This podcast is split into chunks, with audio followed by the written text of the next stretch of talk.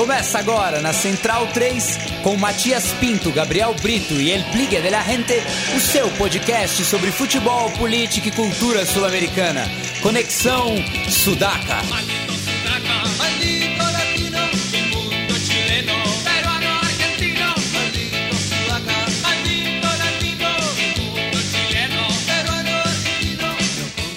Buenas ouvintes da Central 3, está começando mais uma edição do Conexão Sudaca, ocupando e resistindo na sua placa de áudio. Meu nome é Matias Pinto, só que dessa vez na companhia de um convidado no estúdio Mané Garrincha da Central 3 e falando com outro pelo telefone. Então vou apresentar primeiro quem está aqui do meu lado, que é o Juan Carlos Pérez Toledo, é, torcedor do Colo-Colo e pesquisador também do Cacique. Bueno, buenas noches a la gente. Buenas tardes, saludos. Gracias a Matías por la invitación. Ya habíamos tenido alguna, alguna experiencia hace unos meses atrás desde Lima. ¿Te acuerdas, Matías? Que sí, sí, estaban lanzando el libro. Claro, estábamos en Lima y ahí ya tuvimos un primer acercamiento. Ahora con, la, con el juego de Colo Colo Corinthians también aprovechamos la oportunidad de, para presentar el libro Amistad sin Frontera y, y participar, estar acá de nuevo con ustedes. Bem, e do outro lado da linha está o Vitor Sion, que é pesquisador na Fundação Getúlio Vargas sobre a corrupção no futebol e conselheiro do Santos Futebol Clube. Tudo bom, Sion? Boa noite aí, obrigado pelo convite também, Matias. E a gente vai falar então dos jogos da Libertadores, né, que ocorreram essa semana, da fase oitavas de final, é, e começar pelo jogo do Santos, mas principalmente falar do extra-campo, né? Porque enquanto que a equipe da Baixada Santista estava na concentração do hotel na segunda-feira à noite, ocorria o julgamento é, em Luque, né, na sede da Comembol, sobre a escalação, por conta da escalação do atleta Carlos Sanches, que devia cumprir uma suspensão, mas a, a dirigência do Santos é, tinha entendido que ele tinha condições de jogo. Explica um pouco pra gente, é, Sion, da perspectiva santista, como que foi esse imbróglio. É, eu acho que foi lamentável como tudo aconteceu, né? Principalmente o fato da Comebol ter divulgado o resultado só no dia do jogo, né? É, que atrapalhou totalmente a preparação dos jogadores, a preparação é, do técnico, né? Do Cuca, o Cuca mesmo falou isso. É, o Santos, é, eu não sou funcionário do clube, né, nem, nem membro da diretoria, né, sou conselheiro eleito, que é uma espécie de poder legislativo do clube. É, e, bom, o que aconteceu foi que o Santos disse que usou um sistema que colocava o Carlos Santos como apto e a Comebol alega que esse sistema não é o adequado e puniu o Santos, né? Ele tinha três jogos para cumprir e teve uma anistia, né? Teve toda uma um processo que a Comebol fez nos seus 100 anos e teria caído para um jogo. Enfim, o Santos acabou punido e sem tomar nenhum gol, né? Um 0 a 0 é, nos dois jogos, acabou sendo eliminado aí. E... e, bom, muita gente ligou isso com a situação política do Santos, né? Que o Santos está passando por um processo de impeachment, né? O presidente já teve três pedidos de impeachment contra ele. O primeiro foi arquivado e agora parece que dois vão ser votados no dia 10 de setembro. E, e o Santos então vive uma situação política, um momento político conturbado, Matias. E quais são os próximos passos? O Santos vai recorrer, vai tentar realizar o jogo novamente? Quais são as informações que estão circulando ali na Vila Belmiro? É, o presidente do Santos, né, a diretoria diz que vai é, continuar recorrendo, né? Tem mais uma instância na Comebol e depois teria uma instância ainda na FIFA, no TAS. É, mas é, a gente sabe que é bem difícil, né? Tem a pouca jurisprudência a favor do Santos, né? Tanto no caso específico como também de voltar um jogo que já aconteceu, né? No caso o Santos e o, Independente tem que bater pênalti, né? Não vai voltar para bater pênalti só um dia. Então o próprio Cuca na entrevista coletiva que ele deu depois do jogo, alguns dias depois, ele deixou claro isso, né? Que, que agora tem que focar no Campeonato Brasileiro, que é o que competição que resta para o Santos no ano. E eu queria que você comentasse em relação às declarações do Cuca, né? Que ele acabou dando a entender na coletiva de imprensa, ainda no Pacaembu, na terça-feira, de que o Santos teria errado de fato, né? É, cara, eu acho assim, o julgamento determinou que o Santos errou, né? Então, no momento, esse é o fato que a gente tem, né? É, o Cuca deu uma entrevista muito sincera depois do jogo e eu mesmo, como torcedor, sócio, conselheiro, me identifico muito com o que ele falou, né? É, o Santos deveria ter se precavido, deveria ter mandado e-mail, deveria ter uma prova de que o jogador estava apto, e eu acho que o Cuca. É, algumas pessoas alegaram que ele deveria, é, digamos assim, defender os outros funcionários do clube, né? Mas, é, por outro lado, né, eu como torcedor, e só a cabeça estava quente de todo mundo, né? É, e eu entendo a situação do Cuca também, está fazendo um bom trabalho no clube, espero que ele permaneça aí, né? O Santos estava um momento difícil ali lutando lá embaixo no Brasileirão, já ganhou dois jogos e espero que, que essa recuperação continue. E falando como torcedor também, qual foi o, o seu sentimento na, na terça-feira quando é, ocorreu os protestos da, da torcida que culminaram né, no encerramento precoce do jogo? Ah, aquilo era uma carta marcada, né? É Matias. É, a torcida estava revoltada, né? Todos os torcedores estavam muito chateados e, e, pô, o futebol tem que ser resolvido dentro de campo, né? O Independiente é, fez o jogo dele, né? Mas é, Santos é, oficialmente não assumiu o erro até o momento, então disse que vai recorrer, né? Apesar do Cuca ter admitido e de boa parte dos jornalistas também dizendo que o Santos deveria ter mandado o ofício e eu concordo com essa visão. Acho que o Santos deveria teve um erro grave. Mas o Santos, a diretoria do Santos não assumindo esse erro, o torcedor fica iludido de que houve uma coisa que é só a Comebol, porque a Comebol é uma entidade totalmente corrupta, né? Que a gente sabe disso, né? É, uma série de dirigentes que foram presos aí nas investigações da FIFA, é, na Suíça, né? O Marim, é, outros dirigentes também da, da América do Sul, argentinos, envolvendo vendas de direitos de, de campeonatos, né, para televisão, para agências de marketing. Então, assim, a Comebol é uma instituição que a imagem dela é péssima, né, para qualquer, qualquer pessoa, para torcedor, para jornalista. Então, assim, a Comebol é, é, tem um regulamento amador, né, de poder dar uma sentença no dia da competição, que jamais poderia acontecer, e ela, ela, é total, ela é, de uma certa forma, com certeza responsável pelo que aconteceu também, né? Dizem que o Santos pode ser punido, né? Lógico que as imagens que a gente viu não são as ideais, né? Interromper um jogo, né? Confronto com a polícia. Mas a gente também tem que entender que o torcedor é passional e, que a Comebol geriu de uma, forma, uma maneira muito equivocada, ao meu ver, esse julgamento todo do Santos. E eu queria que você é, comentasse dois, dois fatos é, anteriores ao caso Carlos Santos, que envolveram o Santos também. É, um no qual a, a, a, diretoria Santista acabou sendo avisada né, de que um jogador estaria irregular a caminho do estádio. No caso, o lateral esquerdo Juan, em 2012, contra o The Strongest. E também o caso do Palomo Usuriaga, né, que é, foi contratado justamente é, vindo do Independiente. É, o empréstimo teria tido alguma irregularidade e o Santos é, temia, na época, perder os pontos quando da estreia dele. É, o caso do Juan foi um caso. O Santos é, se aproveitou da tecnologia, né? A torcida avisou ele pelo, pelo Orkut na época ainda.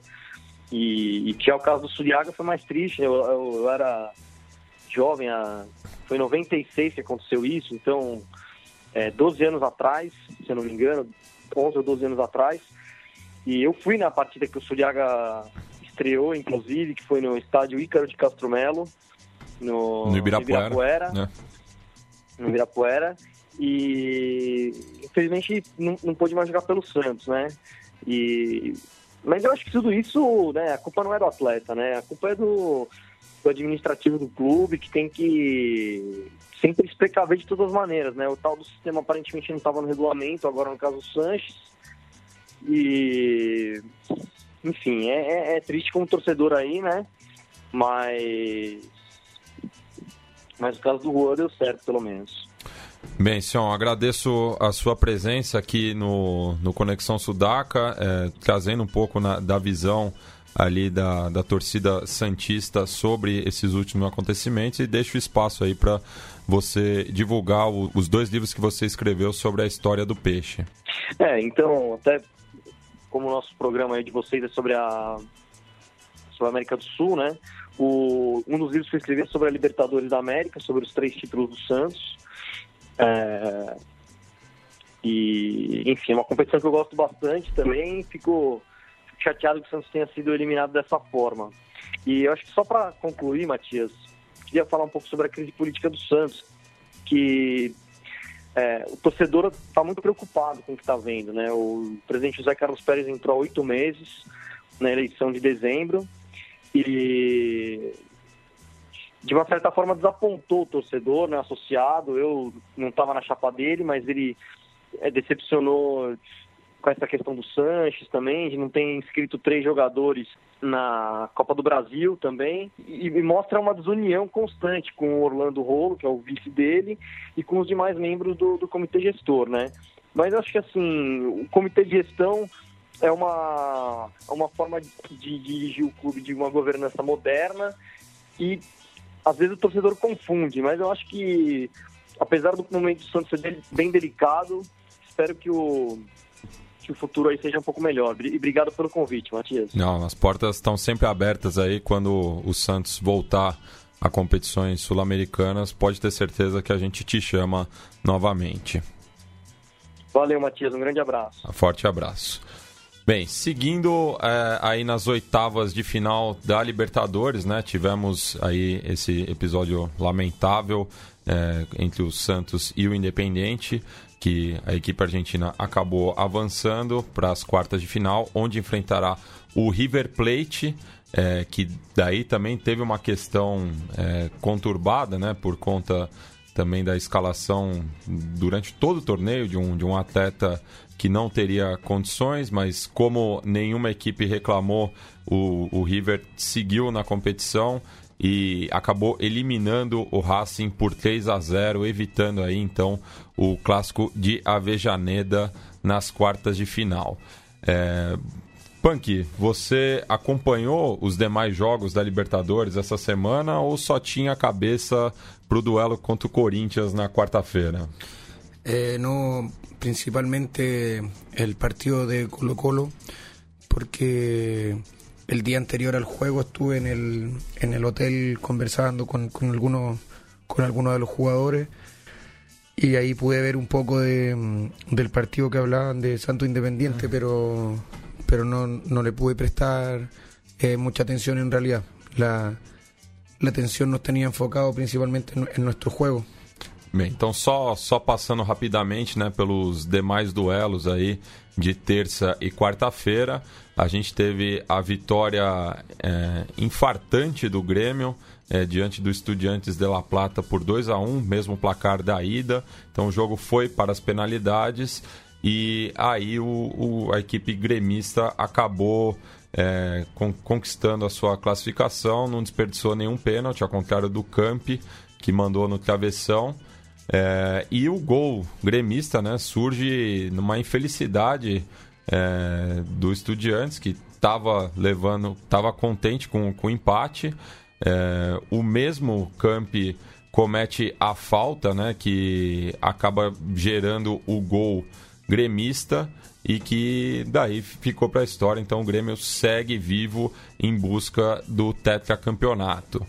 E falando do outro jogo é, que definiu o, o classificado, né, que vai enfrentar o Grêmio nas quartas de final, o Atlético Nacional venceu por 1 a 0 o Atlético Tucumã, mas não foi suficiente, né, já que a equipe argentina havia vencido por 2 a 0 ali na província de Tucumã. Então o Atlético Nacional se despede da Libertadores e o Jorge Almiron se despede de Medellín, né, já que ele foi demitido após essa eliminação. Agora vamos falar sobre Corinthians e Colo-Colo, né? Primeiro falar da, da prévia do jogo e da grande mobilização dos Intias Albos é, para, enfim, né, voltar às quartas de final, instância que o Cacique não jogava desde 97. Claro, debido a eso mismo también de la, la expectación por la posibilidad de avanzar luego de muchos años, eh, viajó bastante gente. En general nuestra nuestra gente, la, la torcida de Colo Colo es una de las más de las que más viaja. En- a Bolivia contra The Strongest fueron, o sea, perdón, contra Bolívar fueron, fuimos cerca de 3.000 personas. A, a Manta, en Ecuador, cerca de 2.000 personas. En Medellín, que era el viaje más lejos de la fase de grupo, 1.500 personas. Ahora eh, estábamos también entre cerca de las 2.500 a las 3.000 personas. Es bastante, si uno ve la, los movimientos de gente en, lo- en los otros partidos de la Copa. Eh, es una de, la- de, las- de las torcidas que más se mueve por el, por el continente y este partido no fue la excepción debido a, la- a su importancia histórica. Viajó mucha gente y esperamos que para el próximo juego con Palmeiras también nos pueda acompañar mucha gente más también. E falando do, do jogo em si, né? O Colo-Colo estava com um planejamento bastante defensivo para esse jogo, é, minimizando os riscos, né? Jogando novamente com o esquema com três zagueiros, né? Que tem é, marcado aí a- o, o trabalho do, do Tapia à frente do clube. É, e por conta aí de, um, de uma infelicidade né, do atleta Damian Pérez, que cometeu uma penalidade né, clara, mas daí cabe, cabe a reclamação, né, porque em Santiago teve um lance similar que não acabou virando pênalti quando já estava 1 a 0 inclusive, para o Colo-Colo. Mas o Jadson foi lá, cobrou, o Orion quase consegue a defesa, mas faz o gol. E daí o Colo-Colo cresce na partida, principalmente o Valdívia, né, que estava jogando uma espécie de mini clássico ali, ali contra a, a equipe brasileira. Claro, de- devido à sua passagem aqui pelo arquirrival, o Palmeiras. É, e é dele né, que sai a, a jogada que vai virar o gol do Lucas Barrios, né, que apesar de ter números muito bons na sua primeira passagem pelo clube, estava devendo aí no- nos últimos jogos.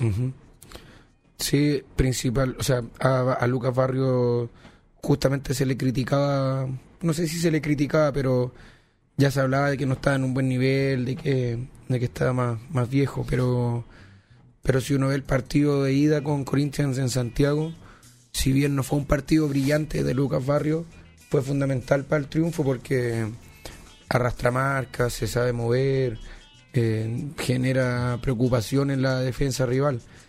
Y Lucas Barrio, un jugador experimentado que sabe perfectamente que, esta puede ser quizás su última oportunidad de lograr algo importante y, y teníamos fe que, que en este partido iba a aparecer.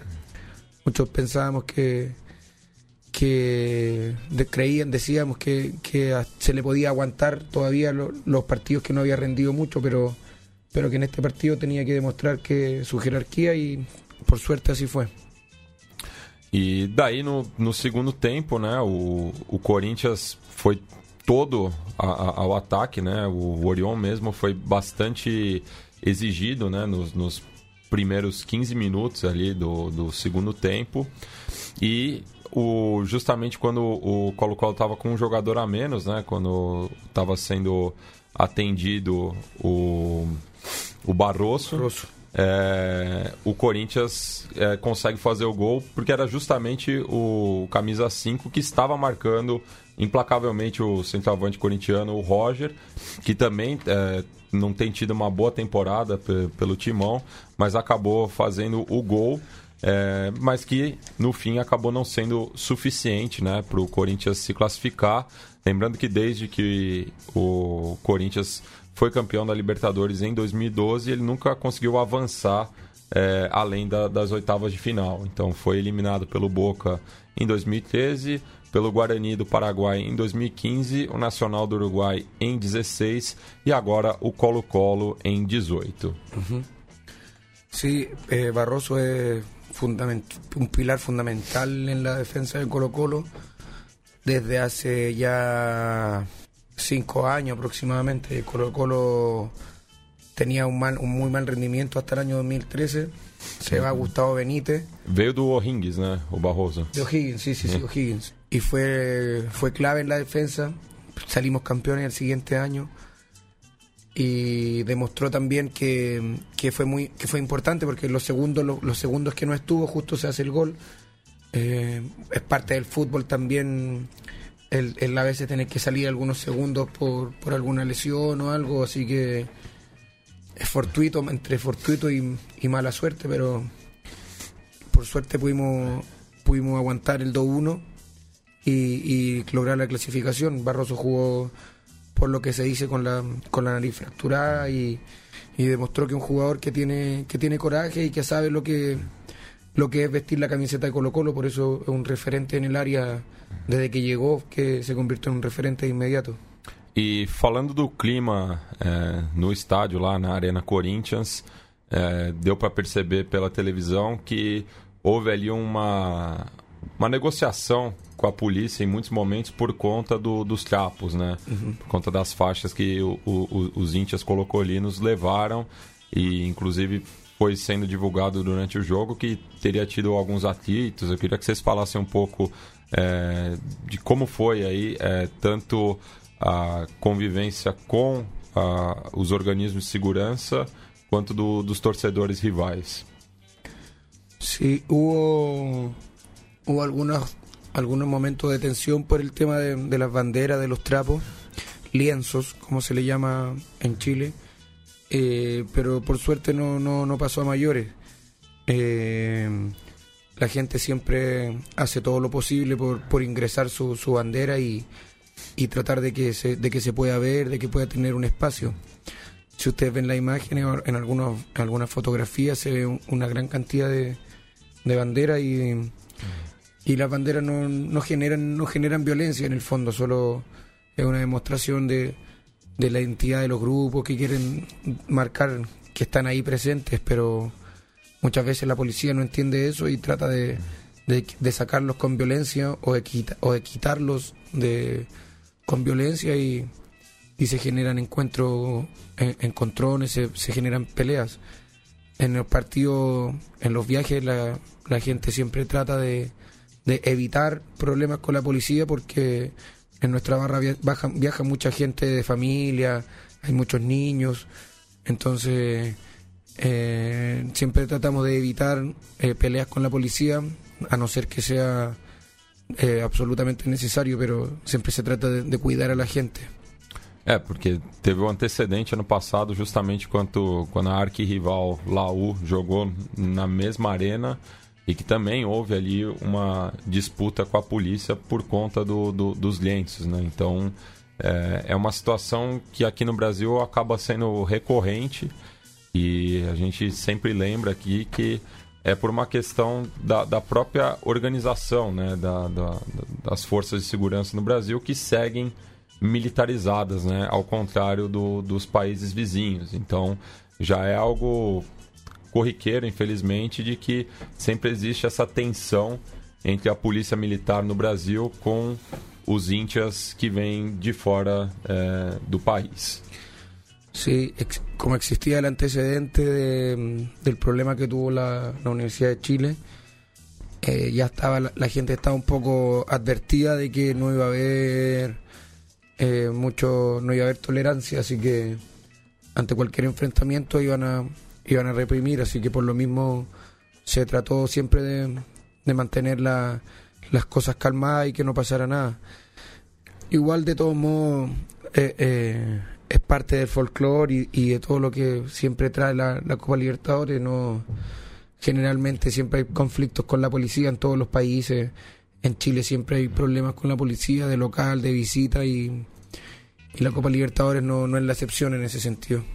Bem, agora na, na próxima fase o Colo-Colo voltará a São Paulo, né, onde enfrenta o Palmeiras.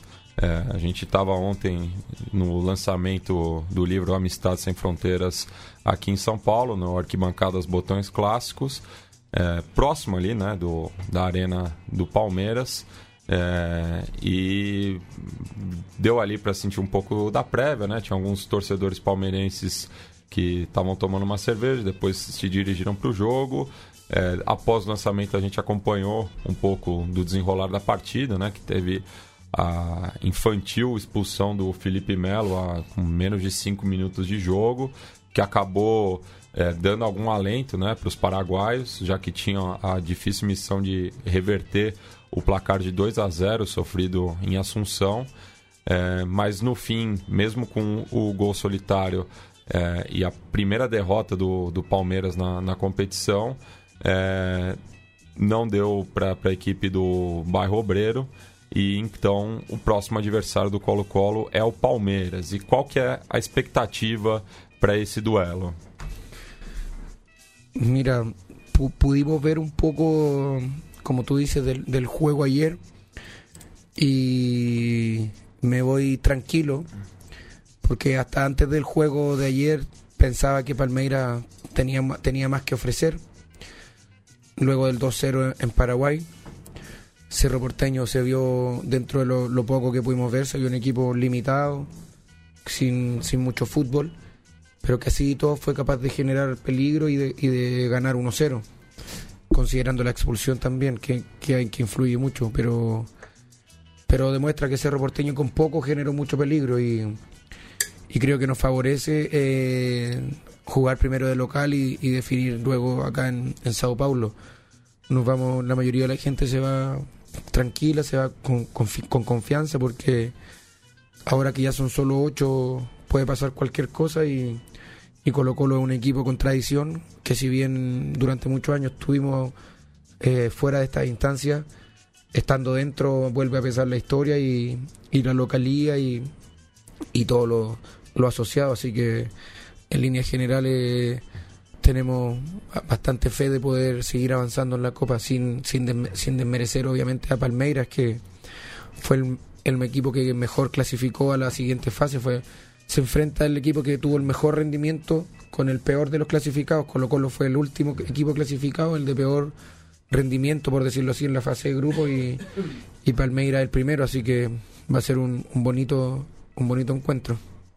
Sim, e repassando aí os demais confrontos, né? Atlético Tucumã e Grêmio. É, primeiro jogo, terça-feira, dia 18 é, de setembro, às 9h45, é, lá no noroeste da Argentina.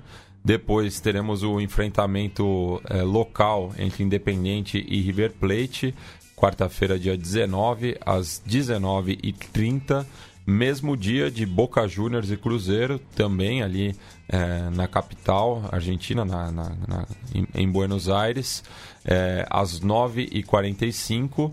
É, esse duelo que já foi uma final de Libertadores, inclusive, em 77, primeiro título chinês da, da competição. E por fim, na quinta-feira, dia 20, Colo-Colo e Palmeiras no estádio Monumental Davi Arellano. É, vocês fazem parte né, de, um, de, um, de, uma geração aí que viu o Colo-Colo ser campeão, mas ao mesmo tempo enfrentou é, esse jejum muito grande né, de não classificar para as próximas fases. Então a, a, expectativa é maior por conta disso? Sí, sin duda. Ya contra Corinthians se notou a, a expectativa da gente e, e, e as ganas de de seguir avanzando luego de, dos décadas de, no poder estar en esta instancia. Así que ahora con Palmeiras la, la, expectativa va a ser mucho más fuerte. Eh, hoy se, se, avisó, no sé si estará confirmado, espero que no, pero que va a estar reducido el aforo, la venta de entrada en la, en la popular principal de Colo Colo, de 4.000 personas a 1.000 y otra también también va a estar reducido, entonces nos están quitando 4.000 personas que bastante, bastante gente, así que eh, la gente que va a ser difícil el, el, conseguir la entrada y todo, porque Colo Colo mueve mucha gente y, y más ahora en esta instancia. E já foram divulgados os valores? No, todavía no hay. recién hoy se confirmó ya las fechas.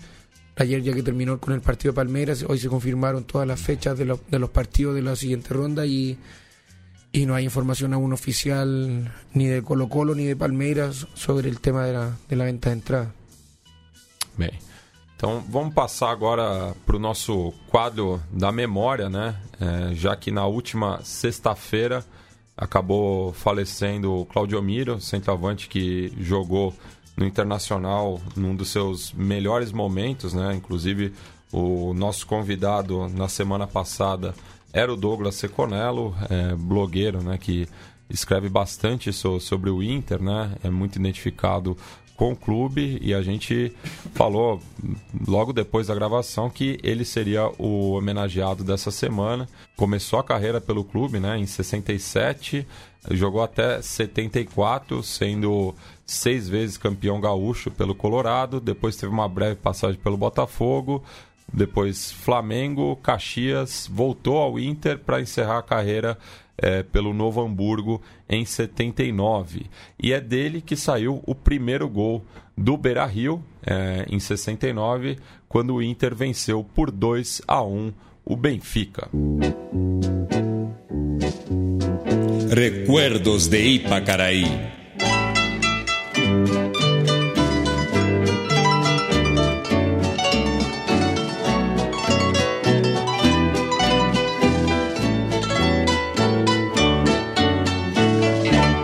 Una noche tibia nos conocimos junto al agua azul de Ipacaraí. Tú cantabas triste por el camino, viejas melodias em Guarani. 6 de abril de 1969, uma data importante para o futebol brasileiro Porto Alegre ganha o seu gigante da Beira Rio, o estádio do Internacional, terceiro do país.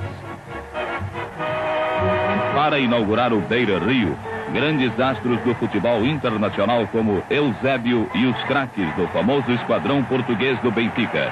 O Internacional é o adversário dos lusos.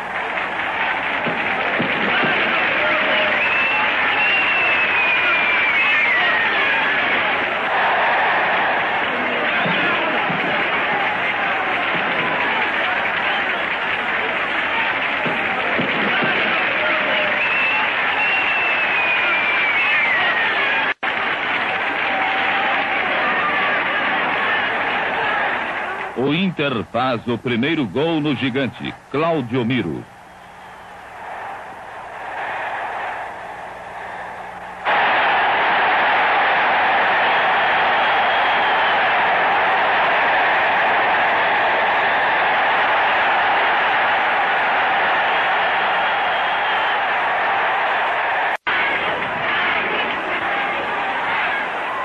O Inter voltou a atacar e não demorou a sair o gol de desempate.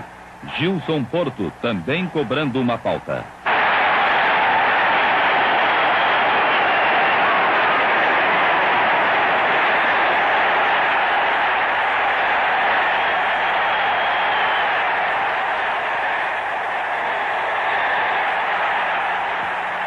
O Colorado irresistível venceu a primeira batalha em seu campo majestoso o gigante da Beira Rio. E o Claudio Amiro era um grande frasista, né? Ele sempre dava declarações muito bacanas, era um jogador bastante reverente.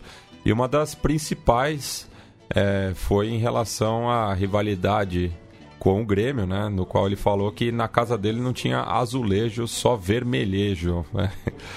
Só repetindo a informação, né? Ele foi encontrado morto na sua casa em Canoas, na região metropolitana de Porto Alegre, na última sexta-feira, dia 24 de agosto, e a causa da morte não foi divulgada.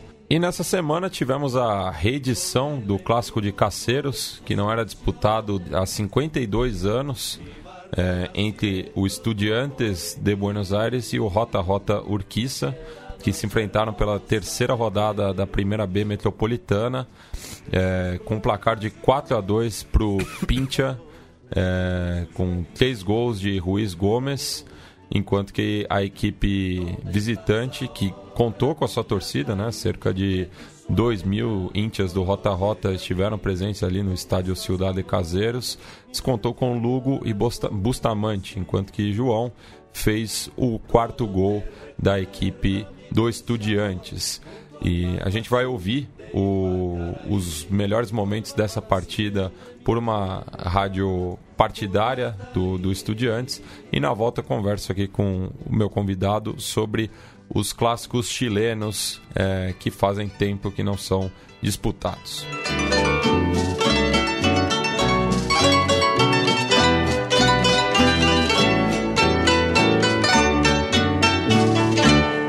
tiene Marabona, lo marcan dos, pisa la pelota Marabona, El genio del fútbol mundial. Y es el tercero a tocar para Borruchaga, siempre Maradona. Genio, genio, genio,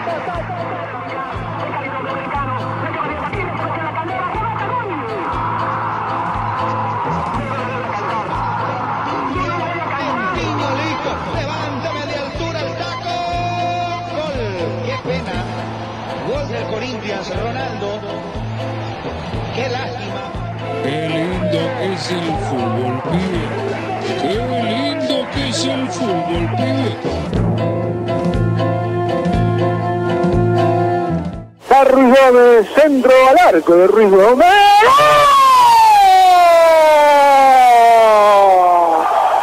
Estudiante lo hizo Ruiz Gómez. Tres cuartos de gol de Ruiz Gómez, un cuarto de se lo con el arquero. Qué gol que se comió el arquero. Parecía centro, se cerró. Al que quiere se mete, Se le cueste, ¿no? Uno solo le pincha. Y lo gana bien, más allá de que podamos discutir si lo pegó al arco, si fue centro. Mira que controla para yo, para yo, es gol, es gol de Ruiz Gómez, va yo, gol de Gómez, gol de. ¡Oh!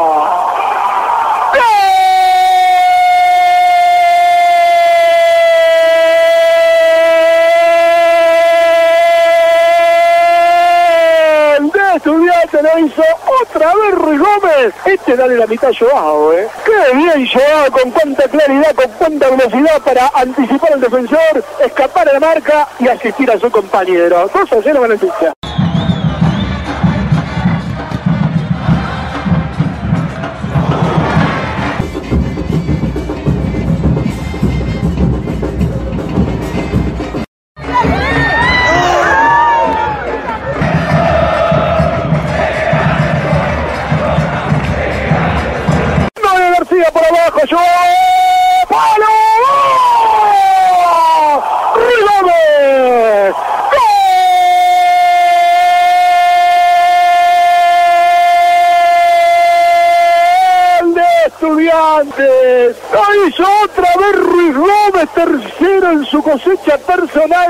Noche del 7, cuando Estudiantes la pasaba mal, llevó puntiroso el palo, el Ruiz Gómez de rebote, Estudiantes tiene poder de ataque.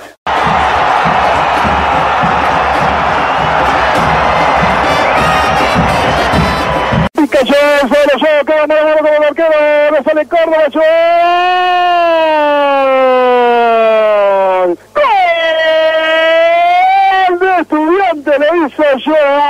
Estudiantes cuando acelera golea. Le gana 4-1 JJ Urquiza. Te dije, Pipi, que era lindo partido Joao. Sí, porque tuvo incidencia en varios de los cuatro goles. Juan Carlos, a gente estava conversando em off aqui, né, sobre talvez um dos clássicos mais antigos do Chile, né, Colo-Colo e Magallanes, inclusive o Colo-Colo, é, muitos dos seus fundadores faziam parte dessa equipe na, na década de 20, inclusive o Davi Arellano, é, mas é, é, por conta né, do, do, do momento que vive a equipe rival, o clássico não é disputado de forma oficial desde a temporada de 1989 e como amistosos desde 2009. Então vão aí é, 29 e 9 anos é, sem disputa aí do clássico criollo.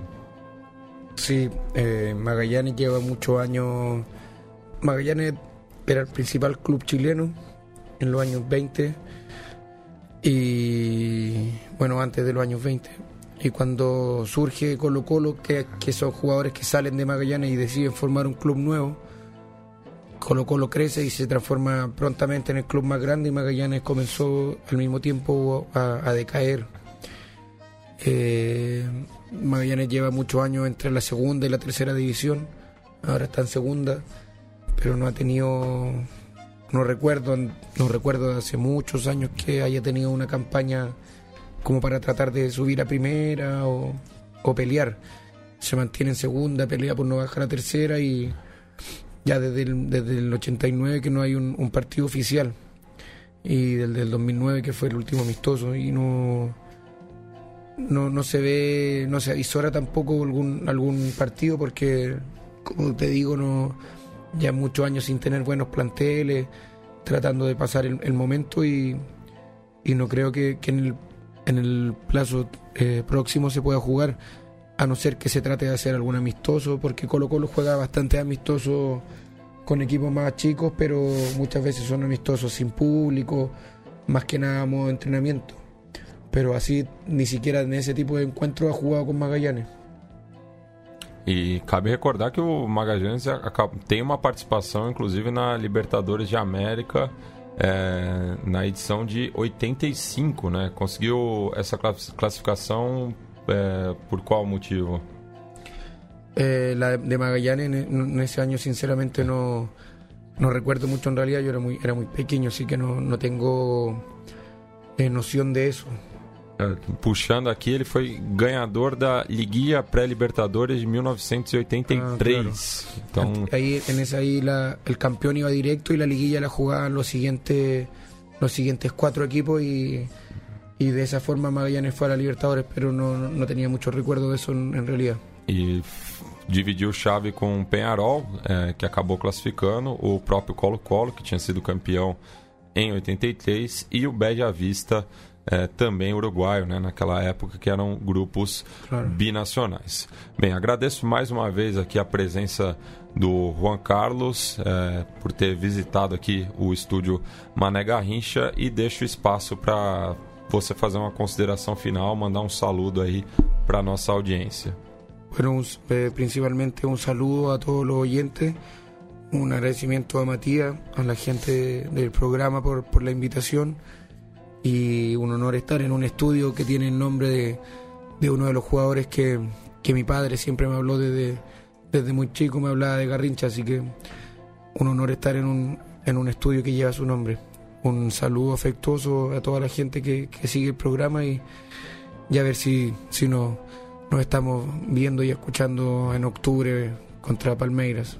E para encerrar essa edição, trocamos o futebol pelo basquete para homenagear Emanuel Ginoble, que anunciou sua aposentadoria na última segunda-feira, aos 41 anos. Então, homenagearemos Manu e a geração dourada tocando o hino que foi composto pela Confederação Argentina de Basquetebol, é, recordatório à medalha de ouro nos Jogos Olímpicos de Atenas em 2004. Hasta!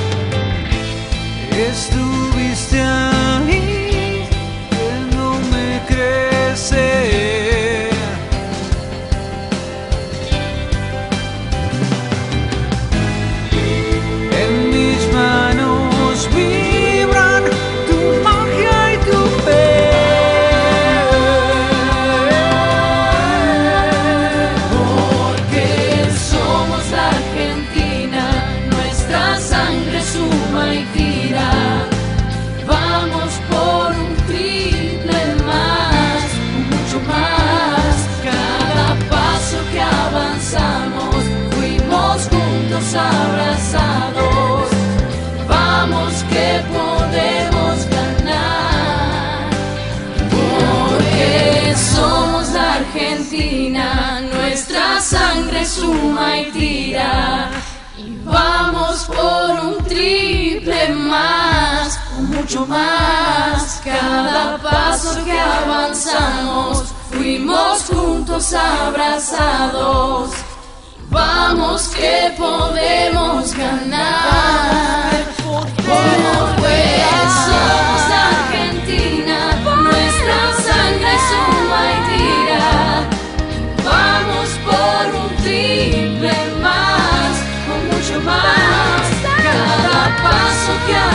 sun.